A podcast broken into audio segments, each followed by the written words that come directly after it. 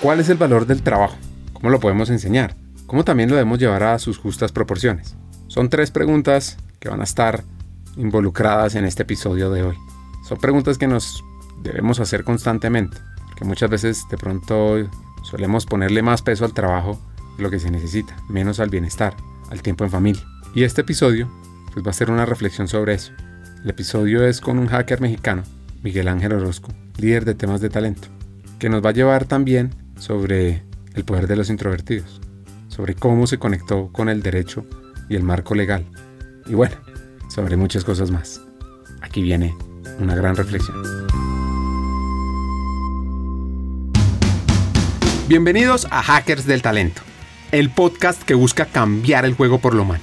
Creemos en una América Latina más competitiva, inclusiva, equitativa, próspera, donde las personas sean el centro del mundo laboral. Nos motiva el talento como motor de cambio y por eso estamos aquí, para ser la fuente de inspiración, unión, colaboración, aprendizaje, debate y acción para la comunidad interesada en talento. A través de historias, reflexiones, conversaciones con CEOs, líderes de talento humano, pensadores y actores de cambio, te vamos a ofrecer hacks para evolucionar como persona, como líder y potenciar tu empresa. Te invitamos a sumergirte en conversaciones profundas, significativas, que te harán pensar, que te inspirarán y que te harán dar ganas de tomar acción para cambiar el juego por lo humano. Únete a nosotros en este viaje para hackear el talento y juntos aumentar la competitividad de América Latina por un futuro más justo y próspero. Su infancia fue feliz con sus dos hermanas, con su padre trabajando en el mundo de las ventas y su mamá cuidándolos. Y uno de los recuerdos que tiene es una herramienta muy poderosa, que yo ya le robé la idea y la comencé a aplicar con buenos resultados. Y sobre todo, pues los que somos padres, la deberíamos anotar. Yo creo que recuerdo muy bien, nosotros no éramos de tener, aquí en México se le llama el domingo, ¿no? Que es una como una cuota semanal donde todavía la fecha se sigue dando, donde los papás pues dan una cantidad probablemente a los hijos para que pues tengan para ir a comprar algunas golosinas o ir al cine o yo qué sé, ¿no? Y nosotros no tuvimos eso, nosotros en realidad nos pedían siempre el hecho de hacer algo para ganarte la semana, ¿no? Y yo recuerdo que, que mi mamá era pues, la que estaba al pendiente de nosotros y nos ponía una lista en el refrigerador con actividades, ¿no? Y le ponía una cuota. Decía, bueno, pues si quieres en aquel entonces 10 pesos, tienes que pintar la pared de la cocina que ya se está descarapelando. Si quieres a lo mejor un poquito más, pues te toca poner a lo mejor el piso de vinil que ya también está desgastado. Y ella compraba todo el material y nos enseñaba a hacer las cosas. Mi mamá, al ser ama de casa, le gustaba mucho hacer estos trabajos caseros. Casi nunca contrataba a alguien, salvo que fuera una situación muy especial, plomería, electricidad. Entonces, todo lo que eran detalles de la casa, pues los hacíamos pues, los que vivíamos en, la casa, mis hermanos y yo. Era muy curioso porque si uno quería comprarse un juguetito que había visto, pues iba al refrigerador a ver cuál era la lista, el de la cuota más grande. Entonces, uno se ponía a hacer ese trabajo. Claramente, cuando uno está chico, no sabe cómo hacerlo y mi mamá nos explicaba una o dos veces. Pero recuerdo, era pesada en el sentido de que si no quedaba bien, te hacía repetir todo el trabajo. Y yo creo que eso al final nos fue formando muy bien para no solo ganar el dinero, ¿no? A través de hacer un trabajo, sino hacerlo bien. No se trataba de hacerlo en 5 o 10 minutos y ya estaba listo y quiero mi dinero. Era hacerlo bien, que quedara en las condiciones que ella había pedido. Y, y eso creo que yo me recuerdo mucho de eso. Yo a la fecha lo aplico ahora con mis hijos. Ya mis hijas ya están más grandes. Tengo dos hijas y ya son adolescentes. Un niño de 10, Diego. Y a la fecha lo, lo sigo aplicando. Dice, ¿quieres un poquito más? Bueno, ponte a hacer esto. Te doy tal cantidad, pero lo haces bien. Yo te enseño cómo entonces creo que eso fue muy bueno. Yo recuerdo que, bueno, al final eso fue lo que nos inculcaron y sobre todo también el, el ver a mi papá cómo iba creciendo profesionalmente y nos iba dando ciertos consejos. Todo eso también te va formando hacia la vida activa laboral, ¿no? Entonces fue muy interesante, pero bueno, una infancia te digo bastante alegre. Sí fue, sí fui inquieto. Después ya probablemente entrando un poquito más a la adolescencia me volví un poco más tímido. Desconozco por qué, no me gustaba socializar tanto y después como que pasado pasado los 15, 16 años, volví a entrar en un tema de socialización. Pero esa etapa de, de la timidez, me imagino que es una preadolescencia. Bueno, yo no me bajaba ni por las tortillas, ¿no? A comprar las tortillas, porque si no me daban un trapo, no me bajaba a comprar las tortillas. Me daba mucha vergüenza, o sea, me volví un poco tímido y no recuerdo, yo trato de hacerme buena por qué, pero bueno, al final del día, en la adolescencia, me volví mucho más sociable y eso a mí me gustaba mucho tener amigos, este, socializar, relacionarme y al final del día creo que ahí se me da muy bien las relaciones, por eso amo este mundo de recursos humanos, el hecho de tener contacto con la gente, de ayudar al desarrollo de la gente me parece fenomenal. A menudo celebramos la extroversión, la sociabilidad. Lo que he encontrado también es que hay un tesoro oculto que brilla con una luz propia, y es el poder de los introvertidos. En su libro, con este título, Susan Kane nos invita a descubrir y a valorar la maravilla de ser introvertidos. Nos muestra que la quietud no es sinónimo de debilidad, sino de una riqueza interior profunda y poderosa. Los introvertidos tienen un don especial para reflexionar, para escuchar de manera atenta, para tener una observación perspicaz. Son aquellos que encuentran su fuerza en la soledad y en la introspección, y a través de esa conexión consigo mismos son capaces de crear, de contribuir en formas únicas y significativas. Por eso, la creatividad del ingenio florece en esos espacios silenciosos. Estos líderes son empáticos, son visionarios, son capaces de escuchar y entender las necesidades de los demás en un mundo en el que estamos viendo cada vez más ruidoso, apresurado y extrovertido. Así que esta es una invitación a celebrar el poder de los introvertidos, su capacidad para hacer una diferencia y recordar que en la quietud y la contemplación hay una fuerza inigualable. Ah, bueno, yo creo que la etapa de pasar de una, acá en México es de la secundaria a la preparatoria, yo creo que es una parte muy difícil. Entras en una etapa de, mucho más libertades que si no sabes, si no tienes o empiezas a madurar cuesta bastante trabajo. Y yo creo que esa parte a mí me costó mucho trabajo porque, digo, no fui el mejor estudiante de ninguna manera, pero esa etapa de la secundaria a la preparatoria a mí me descarriló un poco. Obviamente fue complicado a nivel familiar, ¿no? Porque pierdes un poco el rumbo de las obligaciones, de las responsabilidades. El haber podido tener muchos amigos, muy buenos amigos, otros a lo mejor no tan buenas amistades, a veces te va desviando un poquito el camino. Y yo creo que esa etapa fue bastante complicada, pero que no me arrepiento de haberla vivido, porque al final me dejó muy buenas experiencias en el sentido de darme cuenta que finalmente no todo puede ser un extremo, no todo puede ser diversión, tampoco no, no todo tiene que ser un tema de estar enfocado probablemente a los estudios este, el 100%, hay que buscar en la vida un balance y un equilibrio. La vida está hecha para mí de equilibrio. O sea, los extremos finalmente te llevan a situaciones precisamente de descarrilamientos, de baja de energía, ¿no? Entonces, si logras poder balancear tu vida, es sensacional. Yo creo que esa fue una de las partes más complicadas. Al final del día y al final del túnel, me dio la posibilidad de entender que todo puede darse a través de un equilibrio en, en la vida. Y esto tiene que ver con, digo, con el estudio y la diversión o los amigos, parte más relajada, ¿no? Que vas viviendo en la adolescencia. Y bueno, yo creo que fue esa, sin duda. ¿Se acuerdan de esa película que se llama A Few Good Men? Sale Tom Cruise y Jack Nicholson, que tiene una gran escena con un jurado detrás. Un momento donde Tom Cruise está interrogando a Jack Nicholson. Pongan atención a esta parte de la escena. That's what you told Lieutenant Kendrick to do. Object! And when it went bad, you cut these guys loose! Your Honor, you had markers inside a phony transfer. Your Honor, you doctored the logbook. Damn it, Captain! You coerced the doctor. Consider yourself in contempt. Colonel Jessup, did you order the code red? You don't have to answer that question. I'll answer the question. You want answers? I think I'm entitled. You want answers? I want the truth! You can't handle the truth! Son, we live in a world that has walls, and those walls have to be guarded by men with guns. Who's gonna do it? You? You, Lieutenant Weinberg? I have a greater responsibility than you can possibly fathom. You weep for Santiago and you curse the Marines. You have that luxury. You have the luxury of not knowing what I know that Santiago's death, while tragic, probably saved lives and my existence, while grotesque and incomprehensible to you, saves lives. Pues entonces Miguel Ángel se inspiró en este tipo de películas, de historias. Y les soy franco, cuando yo veía esas escenas, estando joven, decía, yo quiero estar ahí, yo quiero ser como ese abogado que logra la justicia.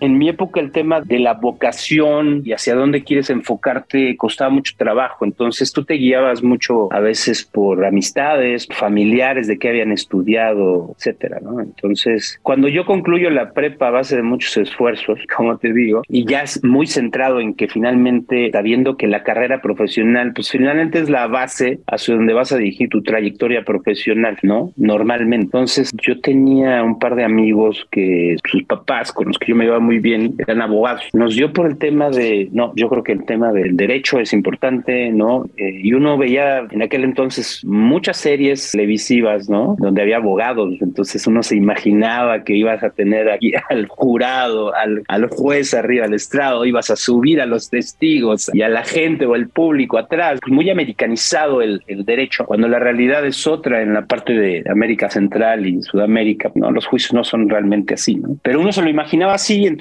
era muy apasionante, ¿no? El ir a defender un caso y sobre todo los temas, a mí me gustaba mucho el tema penal, los, los temas criminalística y decido estudiar derecho, ¿no? Entonces entro a, a la universidad a estudiar derecho, pero como te digo que siempre nos inculcaron trabajo, salvo una etapa de esa adolescencia que te digo que fue complicada, yo llego a un despacho laboralista, despacho en donde finalmente se atienden, se defienden empresas o ex trabajadores o se lleva temas de revisiones de contratos colectivos. Yo empiezo como office boy, o sea, empiezo a llevar y traer papeles, todo eso, pero me llamaba también la atención, todavía no estudiaba, iba a empezar a, a estudiar, pero te digo, ¿por qué te platico esta anécdota previa? Y yo platicaba con el, el titular de despacho, que era un, el papá de un amigo, te comento, y él me explicaba cómo funcionaba en realidad un juicio, pero nunca me explicaba qué había dentro de, una, de un tribunal laboral, por ejemplo, ¿no? No me decía cómo era, pero me decía cómo se llevaba el juicio. Entonces yo todavía me seguí imaginando al juez y a los testigos y todo eso, pero él me explicaba la parte procesal. Y a mí me gustó bastante lo que él me contaba de cómo se desarrollaban todos los procesos laborales. Entonces yo me leía las contestaciones de demanda que yo le iba a llevar a, a firmar al cliente, ¿no? Iba viendo cómo hacía un link entre venía la demanda y qué se contestaba, ¿no? Entonces yo le iba haciendo preguntas cuando regresaba al pacho y le decía, oiga, leí esto, esto por qué es, y él me explicaba, ¿no? Entonces ahí es donde también me empiezo a interesar mucho. No me dejaba de gustar el tema penal, me gustaba bastante, pero también el laboral me inclinaba por el gusto de todo lo que era la, la legislación laboral. Y estudio la carrera, al final del día te das cuenta que, pues que no, que ya en la, en la práctica los juicios no se llevan de esa manera. Cuando ya empiezas a visitar los tribunales es completamente distinto en México y seguramente en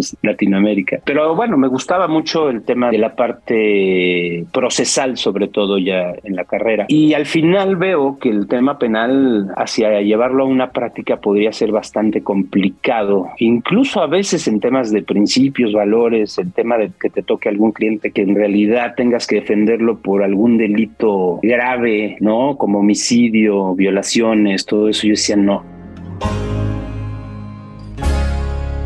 Imagínense que apareció una rama del derecho que lo impactó, le fascinó, lo cautivó, la del mundo laboral. Y tuvo un gran mentor que lo guió, lo inspiró y lo motivó. Y en esa experiencia, como abogado laboral, tuvo muchas anécdotas de todo tipo. Tengo varias anécdotas y casos muy retadores, por supuesto. A lo mejor te platico uno, ¿no? La primera vez que a mí me dejaron solo en una audiencia, normalmente cuando yo iba tenía al abogado principal, el que me enseñaba todo, pues era como el sensei, ¿no? Entonces ya cuando te empiezan a soltar en una audiencia, porque es una gran responsabilidad, si tú fallas en la audiencia, puede ser millonaria el laudo, ¿no? O la, la resolución, ¿no? Equivocarte no se vale en un litigio, es, es, es, tienes que ir muy preparado. Entonces es todo un proceso de formación, haz de cuenta como el carácter hasta llegar a una cierta cinta en donde dices, bueno, ya puedes tener un combate y aquí te estoy guiando como litigante principal, como el abogado principal de la cuenta. Y ese día se juntaron dos audiencias y me mandan a mí solo. Pues evidentemente uno, claro que aparentas estar muy joven, muy junior, y yo me acuerdo que el abogado se dio cuenta que yo estaba bastante joven y normalmente ya los abogados muy avanzados pues tratan de ponerte un cuatro, ¿no? Para que te equivoques. Entonces hay una defensa en el juicio laboral en México donde la defensa de una empresa puede ser ofrecer el trabajo y negar el despido. Esa es una defensa que hay en el juicio hacia las compañías, hacia el, hacia el empleador, que no es lo mismo que la reinstalación, que es una acción del trabajador. La acción del trabajador tiene la reinstalación y la indemnización o la indemnización. Puede tener esas dos. Para poder defenderte, y a veces tiene que ver con tecnicismos, revertir las cargas de la prueba, porque siempre la carga de la prueba es del empleador, no del trabajador. Siempre el colaborador, el ex trabajador está muy defendido por la Entonces hay ciertas estrategias de litigio en donde dices, yo, oye, yo no te ofrezco el trabajo, aquí está tu trabajo, regresa a trabajar y con eso él te tiene que comprobar que fue despedido. Porque probar un hecho negativo es, complicado, o sea, ¿cómo pruebas un hecho negativo, no? Lo desvirtúas, pero no lo pruebas. Entonces hay ciertas estrategias. Entonces cuando yo ofrezco el trabajo y le niego el despido en ese juicio, en la réplica que tiene el abogado dice, bueno, pues en virtud de que el abogado ha ofrecido la reinstalación, se entiende entonces que sí fue despedido el trabajador. Y en ese momento yo dije, no, no, no, no, a ver, a ver, a ver. Era un juego de palabras en donde uno podía caer, ¿no? Y fácilmente, si yo hubiera cedido y decir, ah, pues sí, a nosotros nos hubieran condenado en el asunto, pues a mí se me prendió el foco y dije, no, ya me habían enseñado, pues finalmente esto era una defensa. Y yo en mi contrarréplica digo, no, no, no, no, no, discúlpeme, pero yo nunca ofrecí la reinstalación. Lo que se está ofreciendo es el trabajo y negando el despido, que son dos cosas. Entonces me eché una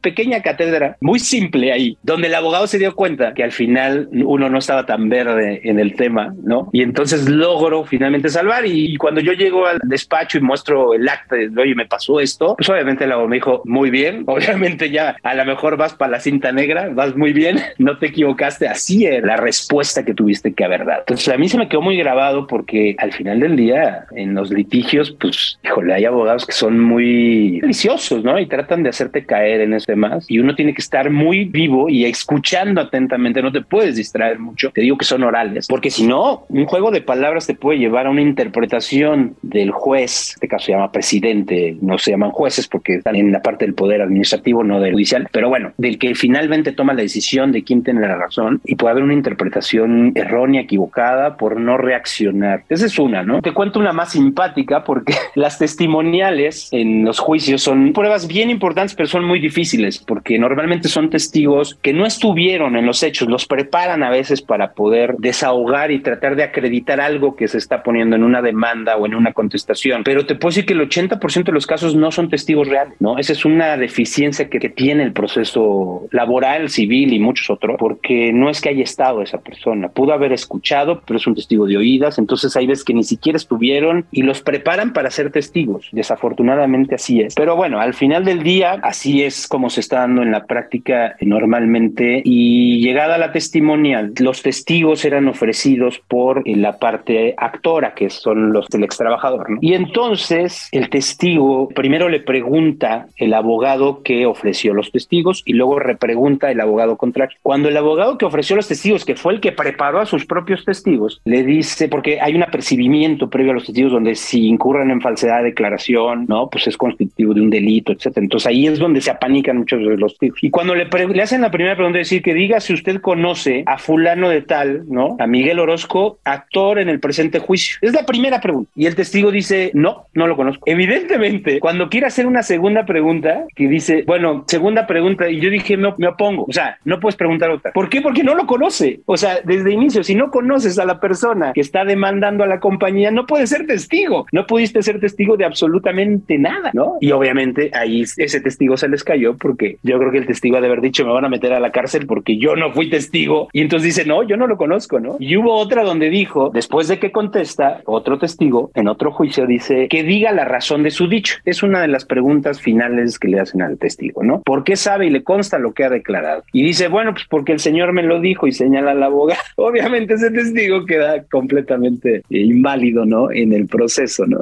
Puede ser que el testigo, o sea, diciendo que él fue el que le lo instruyó para que son cosas simpáticas que también pasan en los juicios y hay cosas muy, muy desgastantes en donde te digo, uno tiene que sacar avante todos estos temas y bueno, a veces, a veces uno logra probar lo que en realidad es y logras obtener un resultado favorable, a veces no son favorables. Normalmente en los juicios laborales el 75% de los juicios, 80% de los juicios llega a un acuerdo durante el proceso para no afectar sobre todo a la persona que demanda lo que necesita es el recurso ¿no? o el trabajo para concluir con el proceso de litigio. Entonces normalmente se llegan a acuerdo. Entonces, comienza la revolución industrial, finales del siglo XVIII y principios del XIX. La mecanización, la automatización del momento, transformó drásticamente la manera de trabajar. Los empleados, incluyendo niños, eran explotados en fábricas oscuras y peligrosas, con jornadas laborales de 16 horas y salarios de subsistencia. Pero en medio de esta adversidad apareció la resistencia. Siglo XIX, los trabajadores comenzaron a organizarse en sindicatos, a luchar valientemente por sus derechos y a través de la protesta, de persistir, lograron que pasaran las primeras leyes laborales en el siglo XIX. Una de esas fue la Ley de Salud y Moral de los aprendices en el año 1802 en el Reino Unido, que fue una pequeña pero significativa victoria. Ahora, el verdadero cambio llega un tiempo después, siglo XX, cuando se crea la OIT, la Organización Internacional del Trabajo, en 1919. Y lo que permitió esto es los derechos laborales expandirlos, llevarlos al escenario global.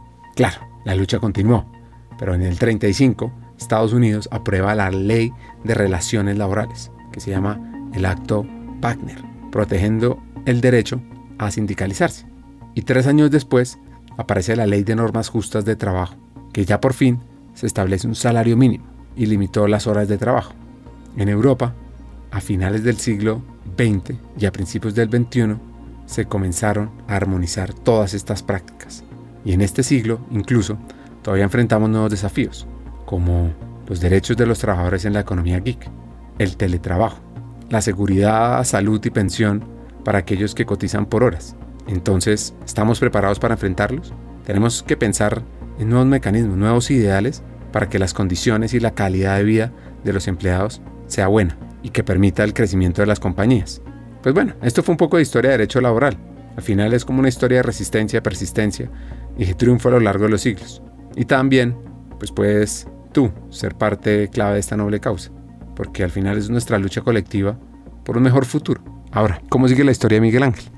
La historia sigue en donde mi papá tenía un muy buen amigo que trabajaba en una aseguradora, una aseguradora grande en México, que se ha ido fusionando en el tiempo. No sé si puedo decir nombres o no, pero bueno, al final era Seguros Comercial América, después la compra ING y llega a ser AXA hoy en día en México. Pero era Seguros Comercial América, ¿no? Una empresa muy grande que era líder en seguros en los años 90. Y él estaba en la parte de recursos humanos. Él era subdirector de recursos humanos. Bueno, voy, me entrevisto con él, él me, eh, me refiere con otro subdirector de relaciones laborales y logro entrar a la compañía como especialista en relaciones laborales después de venir del mundo del litigio. Para mí fue maravilloso. O sea, yo entré a otro mundo completamente distinto, ¿no? En donde pues precisamente te empiezas a dar cuenta cómo está estructurada completamente el área de recursos humanos, cómo juega cada uno el rol, ¿no? Hay un área administrativa, un área de desarrollo organizacional, un área de, finalmente de relaciones laborales, de atracción de talento, etcétera, etcétera. Y darme cuenta y también ir viendo cómo, cómo finalmente esas áreas llegan a tener un eh, relacionamiento, algunas de manera directa, otras de manera indirecta. Y bueno, yo me empiezo a dedicar a toda la parte de relaciones laborales y tengo la oportunidad de que viene la fusión con ING. ING compra Seguros Comercial América y teníamos que cambiar las condiciones laborales porque era, el contrato colectivo estaba bastante gordo ya. En el, con el paso del tiempo se van engordando los contratos colectivos. Evidentemente, pues los compradores decían, yo no quiero un contrato colectivo de ese tamaño porque había préstamos para créditos hipotecarios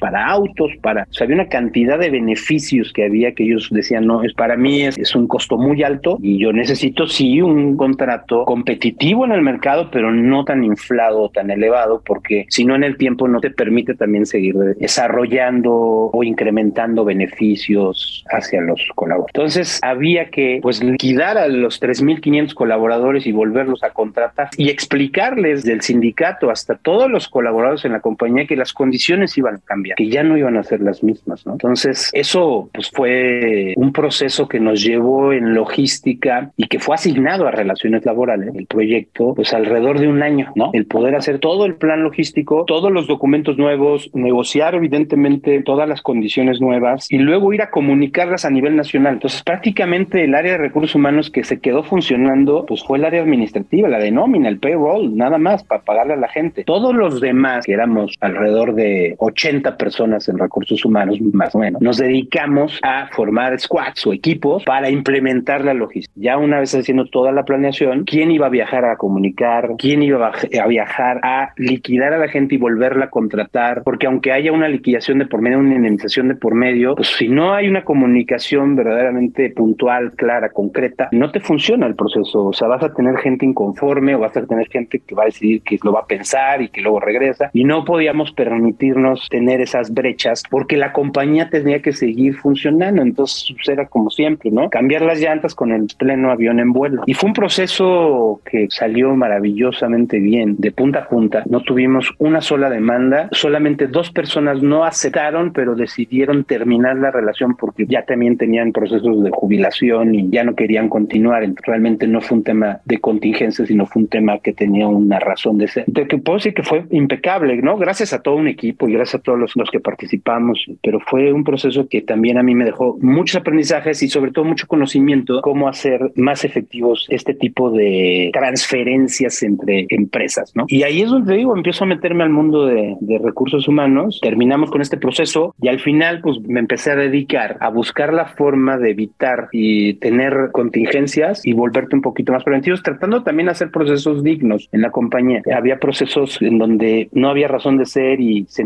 las salidas y yo decía, pero ¿por qué negocias una salida? Porque si es su derecho, porque tienes que restarle los plata al que finalmente le corresponde, si al final es tu derecho, ¿no? Entonces, la forma en que hacían los procesos, tratar de cambiar la, la manera en que tú le comunicas a un colaborador que se tiene que ir de una compañía. Entonces, encontrar la manera de hacer procesos dignos en la organización donde la gente al final del día cuando se va puede seguir siendo tu cliente incluso, puede seguir recomendándote, ¿no? Aunque hayas tomado la decisión de terminar la relación, si él se va contento de la organización y vivió una buena experiencia de principio a fin, pues la persona te va a recomendar y va a estar agradecida con lo que vivió en la compañía, con lo que aprendió. Cuando tú en esa punta final terminas mal una relación, la persona se va a ir pateando un bote y va a ir mentándole, ¿no? La mamá a la compañía y, y desprestigiándola, ¿no? Entonces ahí es donde empezamos a trabajar también. Yo ya para entonces yo ya había asumido la responsabilidad de, la, de relaciones laborales porque estuve alrededor de 10 años en todo este proceso que te digo de las compañías y más o menos por el año 4 yo tomo la responsabilidad ya de, evidentemente de la gerencia media, todavía seguía el subdirector y ahí empezamos a trabajar en generar procesos dignos de salida para la gente. ¿no? Es una práctica que se fue en su momento a ING y después a AXA. Yo creo que a la fecha pues espero que sigan aplicando los principios de estas, estas salidas dignas porque al final es, son momentos súper complicados para la gente. Bueno, incluso está catalogado después de una muerte, el, ¿no? El vivir un duelo de, y una separación de una compañía, sobre todo cuando llevas muchos años. Entonces, este, bueno, ese fue uno de los procesos. Había una serie de actividades que finalmente había en el área de relaciones laborales que tenían que ver con los sindicatos. Logramos cambiar al comité sindical que también estaba siendo ya muy pesado a raíz de esa fusión con ING. Tuvimos que cambiar a todo el comité sindical, que también son procesos de establecer bastantes tácticas porque al final tienes personal sindicalizado activo y se te puede también salir de las manos y pueden pararte una compañía, ¿no? Entonces son a veces procesos un poco quirúrgicos para encontrar quiénes tienen que ser los suplentes en ese comité sindical porque al final lo que buscas es que el sindicato, claro que defienda los intereses de los colaboradores sindicalizados, pero que vaya de la mano junto con la compañía. No puede ir al revés un sindicato de la estrategia de la organización, porque entonces ahí es donde finalmente se, se revientan finalmente las cuerdas. ¿no? Entonces, ¿cómo lograr que no perdieran evidentemente su rol y su reputación como sindicato y que la gente finalmente siguiera confiando en el sindicato, pero que no fueras al contrario de lo que finalmente la empresa también tiene apuntando como objetivos y como estrategia, sino sumando ¿no? y ayudando a convencer, a motivar a los colaboradores sindicalizados. Entonces fue un trabajo que también estuvimos realizando en el cambio de comité sindical. Yo creo que fueron, fueron logros bien interesantes. Pues bueno, más o menos es eso. Entonces ahí es donde empiezo a conocer, te digo, el mundo de recursos humanos y el hecho de estar en contacto con la gente y el hecho de ver y pasando los años y ver, viviendo también cómo se va desarrollando la gente dije, wow, esto, esto es genial. O sea, el tener la oportunidad de contribuir a que alguien se desarrolle en una organización y que eso repercute en su desarrollo profesional y personal, a mí me parece maravilloso. Y ahí es donde dije, no regreso al litigio. Aquí me planto, ¿no? Entonces esa fue un poco la carrera que hice en esta compañía y luego me llaman de la compañía en la que actualmente estoy. Hagamos una pausa. Como sabes, en Hackers del Talento estamos en una misión, cambiar el mundo laboral por uno más humano, inclusivo, próspero y competitivo. No lo podemos hacer solos, para nada. Necesitamos tu ayuda. Te invitamos a compartir este episodio con una persona, con alguien que quieras, con alguien que sientas que puede aprender, que puede evolucionar con los hacks que compartimos en este episodio, porque juntos vamos a inspirar a más talentos a sumarse a este movimiento de humanizar América Latina. Y si quieres unirte, si quieres profundizar y estar a la vanguardia, suscríbete al podcast, síguenos en LinkedIn para recibir noticias diarias, suscríbete en nuestra página hackersdeltalento.com al newsletter Cartas al Talento. Y no te pierdas la oportunidad de marcar la diferencia en este mundo laboral y así transformar la vida de millones de personas. Porque juntos podemos hacer lo posible. Nosotros ya estamos aquí, dando el primer paso. ¿Y tú? ¿Te unes a nuestra misión de cambiar el mundo laboral por uno más humano? Hagámoslo juntos. Sigamos con el episodio. Generar salidas dignas son procesos donde hoy por hoy son críticos para el futuro de una compañía. Temas como el outskilling o entrenamiento en nuevas competencias para las personas que salen de la compañía y que puedan conseguir un mejor trabajo cobran mayor relevancia. Entonces llega Miguel a un salto cuántico, a un nuevo rol donde maneja compliance, talento humano y temas legales. Era el director y el reto cambia. Para mí fue un salto cuántico, porque yo tenía un nivel subdirección en AXA y aquí yo pasaba a una dirección formando parte de un comité ejecutivo de una empresa así, ¿no? Contra una empresa en la que yo estaba que era muy grande, ¿no? Pero al final del día hay muchas responsabilidades de por medio, ¿no? No me angustiaba el tema de legal, ni de compliance, ni de recursos humanos, porque al final yo había tenido oportunidad de estar muy de cerca con todas estas áreas y, sabía y, y conocía el rol y el funcionamiento de las áreas sino más que nada el tema de la responsabilidad de formar parte de un comité, en donde tienes que empezar a ver temas financieros ya de alto nivel que yo no los domino, ¿no? Tengo que ponerme a estudiar en todo esto, o las áreas operativas, ¿no? O sea, conocía ya la operación, pero de una manera muy general, y aquí ya te tienes que empezar a meter mucho más a las tripas de un negocio como es una aseguradora, y que además, pues finalmente son negocios muy regulados por la autoridad. Entonces, este, dije, pues esta es la gran oportunidad, son cosas que no puedes dejar pasar y que atreverse a hacer. Y ahí es cuando tengo la oportunidad de empezar a formar parte ya de un comité ejecutivo. Fue un año muy difícil, muy duro, porque era un poco cambiar y transformar la compañía, dejar de que fuera como una empresa familiar a llevarla a un corporativo, ya a una empresa consolidada, teniendo que enfocarse a mejorarlo, tener procesos, porque a veces ni siquiera había procesos, no había ni políticas. Entonces, fue esa parte fue complicada porque uno llega de una compañía muy grande, es como si tú quieres encajar una esfera en un hueco de tamaño. No entra, no hay manera de que entre, no hay forma. Entonces yo me rompía la cabeza y decía, bueno, que no, si esta es una empresa madura, de donde yo venía, no, el tema es que uno tiene que empezar a entender la cultura de la organización también, el tamaño de la organización y tienes que ir un paso a paso, ¿no? No, no puedes llegar con una ola y decir, ah, esto es, o una avalancha y decir, esto es lo que teníamos que ir de a poco, hasta que logré entender que por ahí finalmente era el, era el camino y es cuando empezamos a hacer cambios en la organización, procesales, este, de política, un poco más de formalizaciones, las estructuras, ¿no? Porque al final había empezado con 15 personas, fue creciendo, cuando yo llegué eran alrededor de 50, entonces todos se sienten dueños de todo y de la empresa, entonces ellos decían si sí o si no, dabas un celular al director que si te caía bien se lo dabas, no, no decían, no, no, no, a ver, esto es una compañía, ¿no? Entonces ir cambiando toda esa cultura en esa etapa de la empresa fue muy complicado y a la vez estar asumiendo responsabilidades y ir aprendiendo de cómo funciona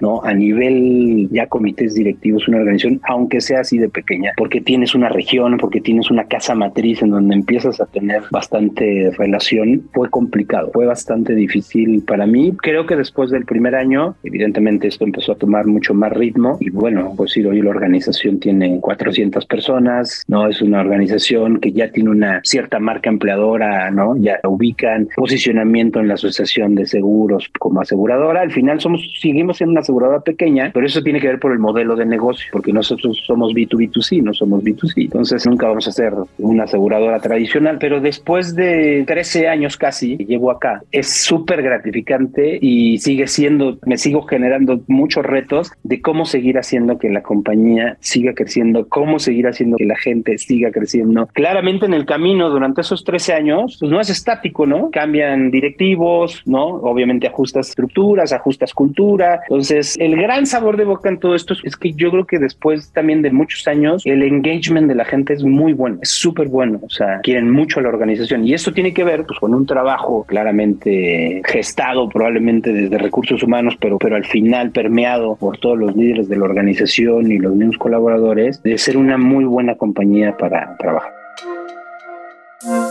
Les quiero contar una pequeña historia. Pasó hace varios años, en 1858 y en el 59, en la gran ciudad de Londres. Imagínense que había dos figuras ilustres, Sidney y Beatrice Webb, quienes nacieron en mundos distintos. Él, de una familia humilde, y ella, de un acaudalado comerciante. Entonces estaban ahí, se encontraban en el centro de la vida académica y política británica, en la famosa y naciente London School of Economics. Los Webb, unidos por su pasión por la justicia social, soñaban con un mundo en el que los servicios esenciales estuvieran disponibles para todos, independientemente de su origen social. Y ese sueño los llevó a promover el socialismo democrático, creyendo que era el camino hacia una sociedad más equitativa. Este par de personajes, con audacia y determinación, crearon la famosa London School of Economics. En sus salones, la próxima generación de líderes y pensadores se sumergió en el estudio de las ciencias sociales, forjando ideas que cambiarían el mundo. Lo que pasa es que el mundo exterior, en particular las calles llenas de gente de Londres, no quedaron olvidadas en su búsqueda. Beatriz, con su aguda mente y su corazón compasivo, se comenzó a meter en los barrios más pobres de la ciudad, documentando las duras realidades de la pobreza. Y lo interesante es que esas investigaciones detalladas, conmovedoras, retadoras, sacudieron la nación y allanaron el camino para las reformas de bienestar social. Mientras tanto, Sidney estaba ocupado en la arena política. Como uno de los cofundadores del Partido Laboralista, ayudó a moldear la dirección política del Reino Unido y a través de sus escritos, de su pluma, trazó la cláusula 4, una declaración de principios que pedía mayor equidad en la economía y que se convirtió en el faro del partido. Mientras tanto, su creencia en el poder de los sindicatos llevó a los web a escribir la historia del sindicalismo, un hito en la historia del movimiento obrero que todavía es citado hoy. Su compromiso con los trabajadores y su lucha se manifestó en cada palabra, dando voz a los que a menudo se encontraban sin voz. Ya pasados unos años, esta pareja fundó una revista, se, llama, se llamaba New Statesman, ofreciendo un nuevo espacio para el debate intelectual y político, y mostraron una visión progresista que se difundió impactando a generaciones de lectores. Al final, la historia de los web, a veces no tanta gente la conoce, pues es de lucha y esperanza, de avance intelectual, de cambio social. Dejaron un legado no solo en derecho laboral, en política y sociología, sino en cómo cambiar el mundo, que continúa influenciando hoy por hoy. Volviendo a este hacker mexicano, a un tema que está en su agenda, el liderazgo y sobre todo la importancia del liderazgo de los mandos medios. Pues mira, yo te diría de liderazgo. O sea, al final del día, yo creo que si me, si me dijeran hoy de qué te gustaría hablar, a mí me encantaría hablar de la parte de, liderazgo. Para mí, uno de los pilares fundamentales en una organización, para todo lo que quieras hacer dentro de la organización, tiene que ver con líderes, tiene que ver con los líderes de la organización. O sea, desde la parte top management, pero la banda media es fundamental en una organización, porque finalmente son los que también te ayudan a ir permeando todo lo que va sucediendo y a desarrollar también mucho talento dentro de la organización organización. Y yo te podría decir que hoy son de los temas en donde uno está mucho más enfocado. Claramente tengo un tema de cultura porque tengo, tuve un cambio de administración el año pasado en donde ahorita estamos también haciendo una transformación en la organización para después de pandemias o de un tema de pospandemia volver a levantar el vuelo, pues fue bastante mal. Y ahí el liderazgo juega un rol fundamental. Y el tema de liderazgo tiene que ver con un tema de cómo se modela desde arriba para que finalmente esto también se vaya copiando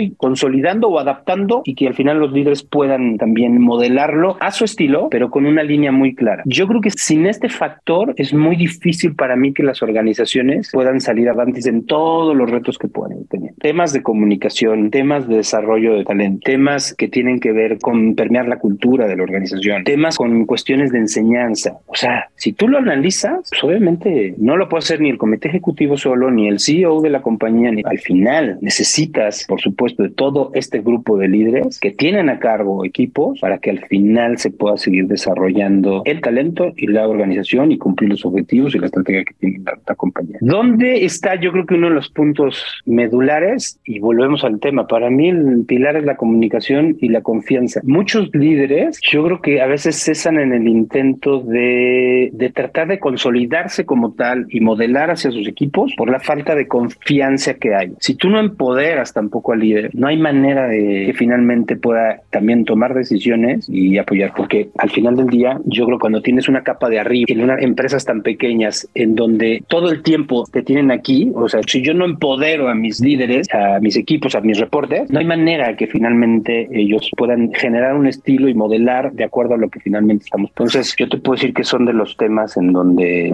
de alguna manera creo que son fundamentales y primordiales en la organización y que tiene que ver con el liderazgo. Se habla mucho de liderazgo y se tiene que hablar aún más, sobre todo de cómo desarrollar un liderazgo con nuevas visiones, nuevos retos, nuevas generaciones, que se enfoque en un futuro sostenible.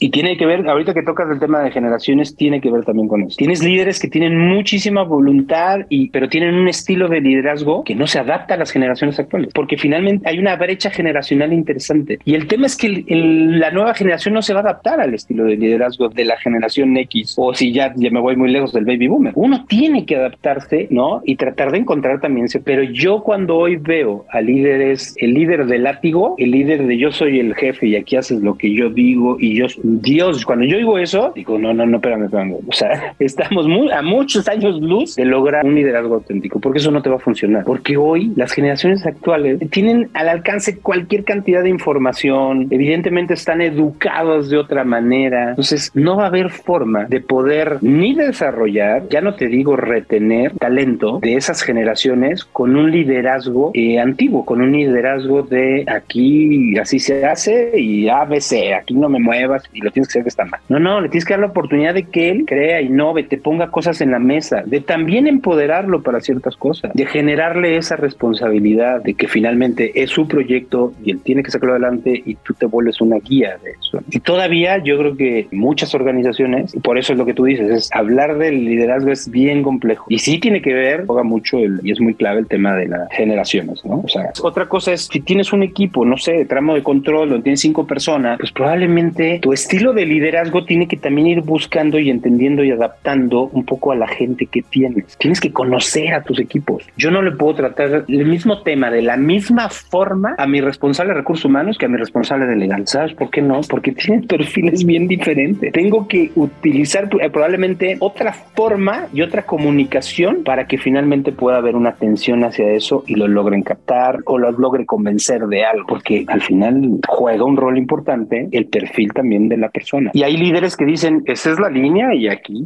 todos parejos, ¿no? Yo digo, tienes que ir conociendo a tu gente y ver de qué manera al final vas bajando los temas, aunque es el mismo, de distintas maneras o distintas formas, cumpliendo con el mismo objetivo. ¿no?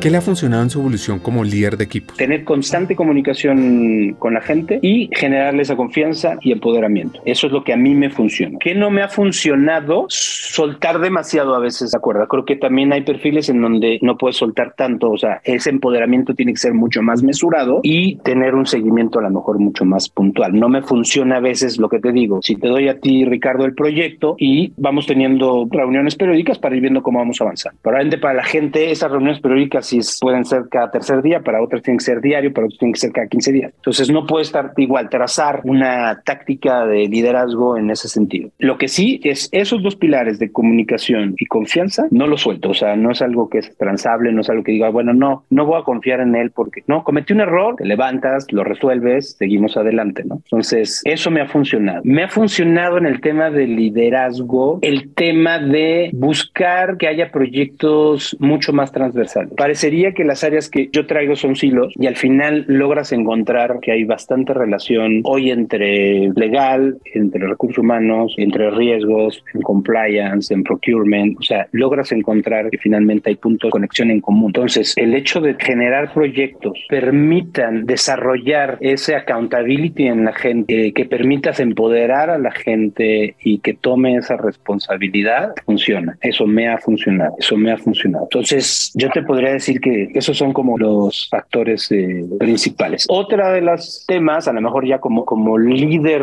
dentro del comité ejecutivo, es finalmente también el, el poder tener esa, esa buena relación entre mis pares, buena información de la compañía y bajarla a los... Prácticamente yo no casi nunca filtro o, o catalizo la información que viene de un comité ejecutivo hacia los equipos, a menos que sea una situación muy confidencial, porque al final la forma de poder transmitirles qué es lo que está pasando en la organización, cómo está funcionando X proyecto en el área operativa o en el área de transformación, etcétera, le empiezas a encontrar sentido también a lo que estás haciendo como área staff. Yo tengo a cargo muchas áreas de staff. Eso me ha funcionado también en la parte de liderazgo. ¿Quieres potenciar a tu equipo, a ti, evolucionar hacia un nivel de desarrollo fuera de serie? Excelente, te tengo noticias.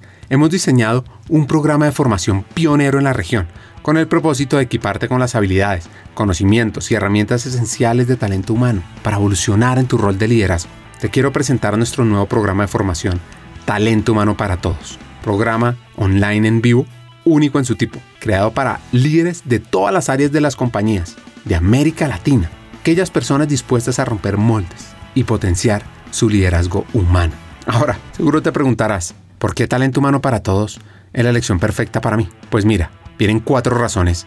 Uno, aprenderás de la mano de los hackers del talento, destacados vicepresidentes de talento humano que están liderando la transformación en sus organizaciones en América Latina, quienes te compartirán las mejores herramientas para potenciarte a ti, a tu equipo y a tu compañía.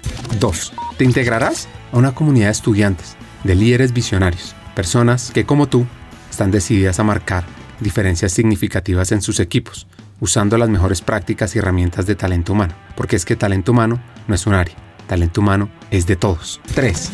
Nuestro contenido te va a dar una ventaja competitiva. Vas a aprender temas como la importancia estratégica de talento humano, cómo atraer y desarrollar el mejor talento, cómo crear modelos de compensación atractivos, sobre el poder de la cultura organizacional, change management, aspectos legales del mundo laboral, los desafíos del futuro del trabajo, la experiencia del empleado, el liderazgo transformador y también cómo gestionar la diversidad, la equidad y la inclusión.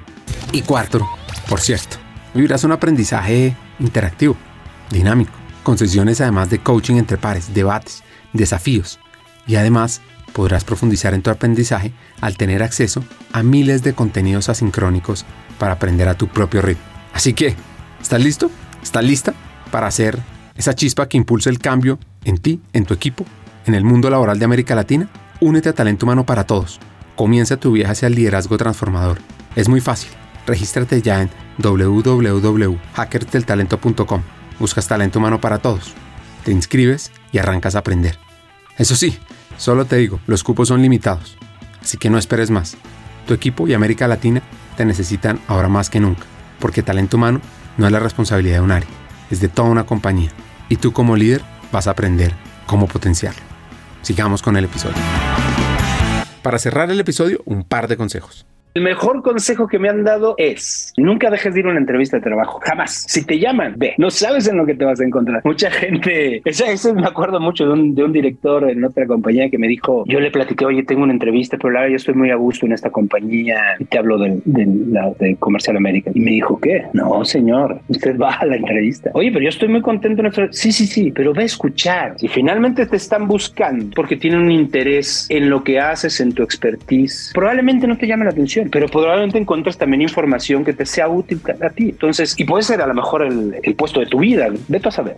Nunca dejes de escuchar las propuestas que te hagan. Si eso lo trasladas al tema de escucha, ese es el consejo que a mí me dieron, que tiene que ver con ir a una entrevista. Cuando yo lo llevo a un tema de qué, qué consejo te daría, creo que es algo a lo mejor muy común, es escucha más, habla menos. Entonces, y yo trabajo con eso, doy ese consejo y lo trabajo todos los días, ¿eh? porque uno quiere anticiparse y adivinar lo que está pensando el otro, porque ya tienes una idea concebida. Y a veces no escuchamos y que puede haber una propuesta interesantísima y el hecho de coartar o no escuchar completa la idea o a la persona que tienes de enfrente, te puedes perder de cosas súper interesantes y además puedes ir perdiendo también la confianza en la gente, decir, bueno, no me escucharon. Entonces yo digo, mi consejo es, escucha primero. Ah, escucha más, habla menos. Lo primero que hacer es escuchar. Antes de hablar, escucha.